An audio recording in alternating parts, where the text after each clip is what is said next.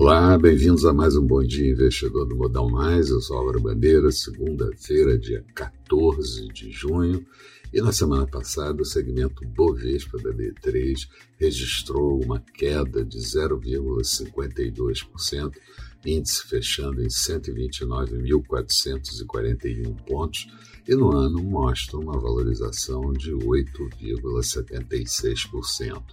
O dólar, ao contrário, depois de sucessivas quedas, mostrou perda na semana de 1,71%, moeda americana cotada a R$ 5,12. A nova semana, começando com feriados na China, em Hong Kong e também na Austrália, as bolsas de Tóquio e Seul fechando na madrugada em alta. A bolsa de Tóquio teve alta de 0,74%.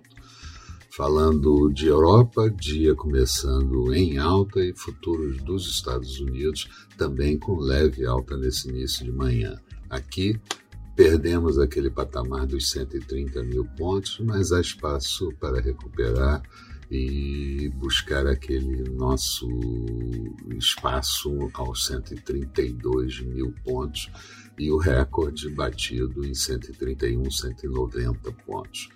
A semana é complicada por conta da decisão do Fed na quarta-feira e também do Copom sobre política monetária. As expectativas com relação ao Fed, o Banco Central Americano, é que seja suave nas declarações do comunicado e afaste a expectativa de reduzir a compra de ativos, assim como fez o Banco Central Europeu.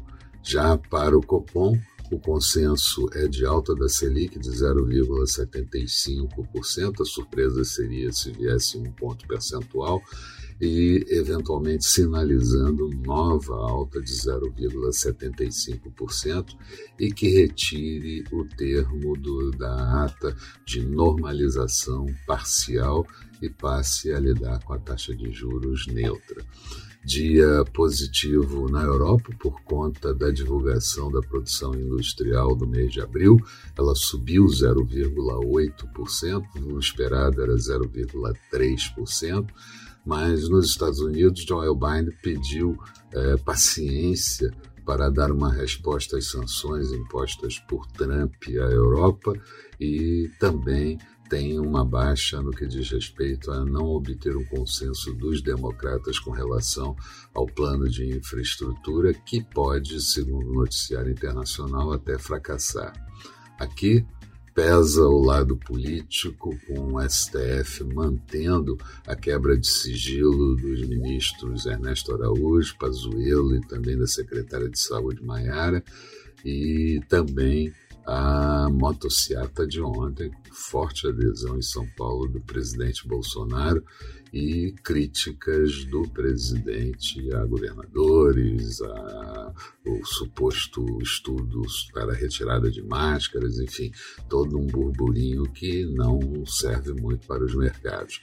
Na agenda do dia também uma agenda importante. Vamos ter a divulgação do IBCBR do mês de abril, uma prévia do índice de, de crescimento do PIB, a pesquisa Focus semanal do Banco Central de toda segunda-feira, o saldo na balança comercial.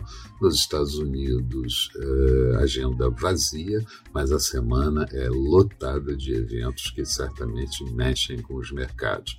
Expectativa para o dia: Bovespa em alta, uh, podendo recuperar parte das perdas, dólar podendo ceder um pouco e juros também com inclinação de queda.